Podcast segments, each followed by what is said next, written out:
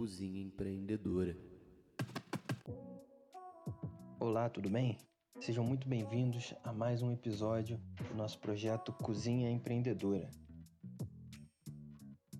Para você que nos ouve hoje, o nosso episódio vai ser num formato um pouco diferente dos anteriores, onde não teremos nenhuma entrevista, mas vamos nos basear nas nossas duas últimas entrevistas para trazer dicas, insights, trazer um conteúdo um pouco mais técnico, mas numa linguagem muito simples, para que você possa estar melhorando a performance do seu negócio. Então, sem mais delongas, vamos lá?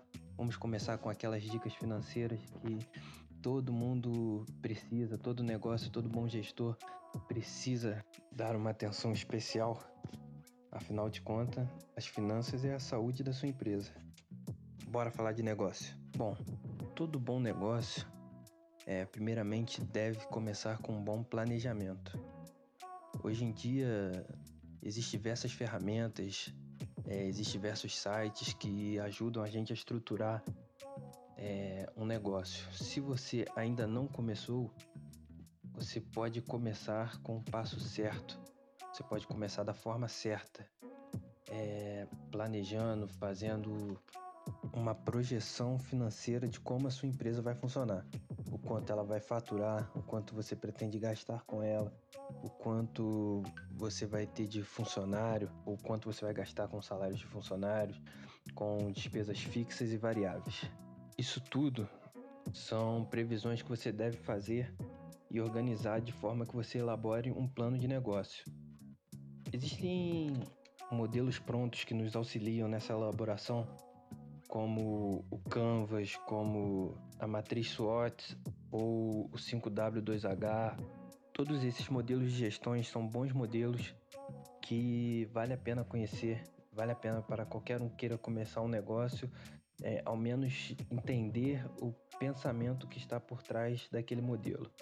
O seu plano de negócio também deve incluir a estimativa do mercado que você quer alcançar, se é uma coisa mais regional ou uma coisa por exemplo, se é no seu bairro ou uma coisa de um tamanho maior, você tem alcance para seu distrito ou até mesmo para sua cidade.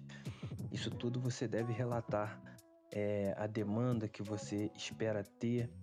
Você deve tudo lançar isso no seu plano de negócio. Isso é muito importante essa fase inicial, bem feita. Se você reparar bem em nossa entrevista com o Júnior, ele fala diversas vezes o quanto ele vem se preparando para que seu negócio continue a crescer, seu negócio continue a dar certo. Ele fala o quanto ele se empenhou é, fazendo um curso gastronômico, o quanto ele se empenhou estudando o mercado dele. Então isso é muito importante. Não pule etapas. O segundo ponto que nós queremos aqui ressaltar para vocês, já diretamente ligado ao campo das finanças. Existe um erro muito comum de empreendedores até muitas vezes mais maduros, que é misturar suas finanças pessoais com as finanças da empresa. Isso é um erro que pode vir até mesmo a trazer rombos enormes na empresa ou até mesmo levar ela à falência, porque você não consegue ver exatamente o que é da empresa e o que é seu quando você mistura. Esse distúrbio atrapalha você até mesmo a fazer um reinvestimento, atrapalha você na hora de você dar um passo à frente ali, você lançar um novo projeto, isso te atrapalha na hora de analisar qual é a real situação da sua empresa. Então não cometa esse erro. Esse erro é muito é, recorrente entre empreendedores nacionais e até mesmo empreendedores de fora. Então poupe tempo em depois você ter que se adaptar, criar um, um novo hábito é, você começar correto é muito mais simples do que você depois tentar mudar hábitos errados. Terceira dica: indo para a parte de formalização, nós conseguimos ver que nossos dois entrevistados têm uma opinião muito similar a esse aspecto. Não há dificuldade atualmente no Brasil para que nós possamos regularizar o nosso negócio.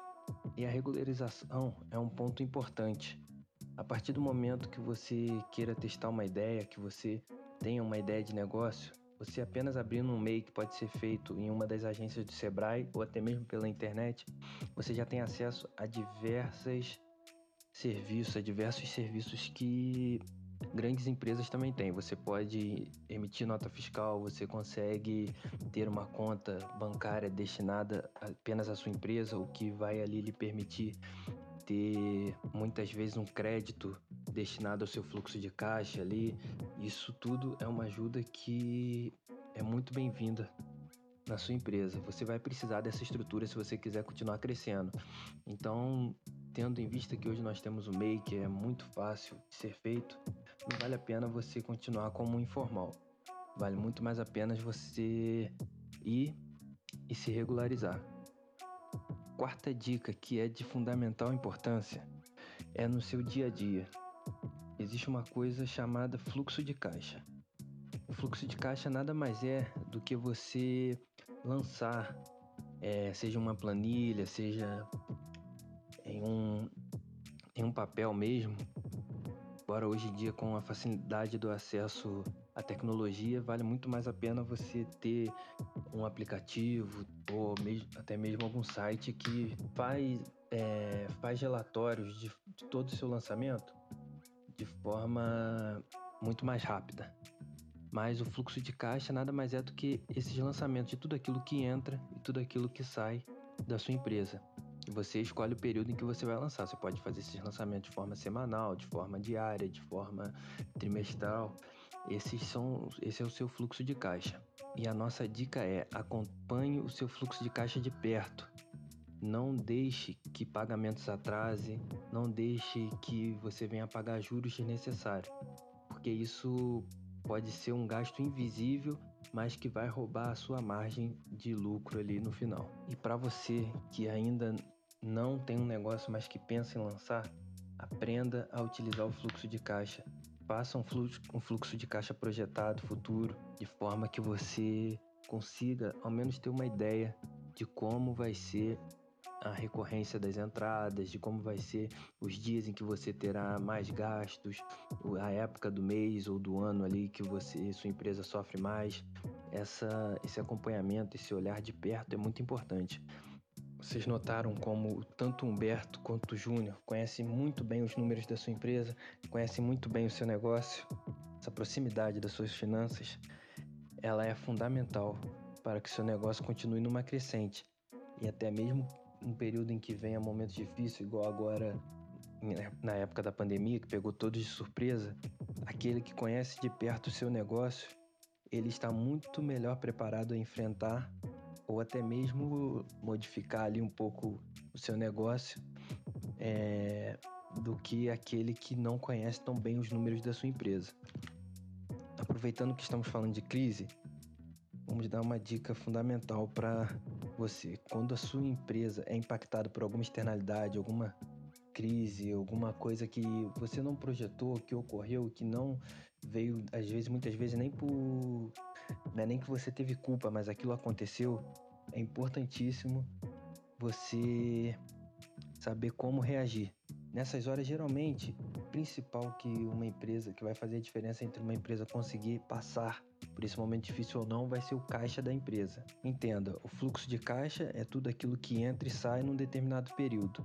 O caixa da empresa é, já é aquilo que você tem ali como uma margem de segurança, aquilo que você tem destinado ou a fazer um investimento novo ou a, a, essas, a esses imprevistos, a essas surpresas. É também de fundamental importância que você conheça as margens do seu negócio. Por isso é tão importante conhecer o mercado em que você está inserido. Se for um mercado mais competitivo, dificilmente você conseguirá ter grandes margens. Agora, se seu produto for diferenciado ou se você tiver um custo de produção é, abaixo dos seus concorrentes, com certeza você conseguirá ter uma margem maior. Dentro do assunto de margens, é importante também que a sua empresa tenha uma margem de reinvestimento, tenha uma contribuição é, mensal ou semanal do seu faturamento que vá ser destinado ao reinvestimento da empresa, à manutenção, porque os equipamentos podem vir a, a parar de funcionar, é, ou até mesmo essa, esse, essa margem de contribuição vá sendo aplicada de forma que um dia você pretenda fazer uma expansão, você tenha caixa para isso. Então é importante que você separe, separe até mesmo é, anotado em caixas, em contas diferentes, é, para que vai ser destinado cada dinheiro que entra. Também não se esqueça nunca do seu Prolabore, pois ele será o seu pagamento de todo o seu trabalho na empresa.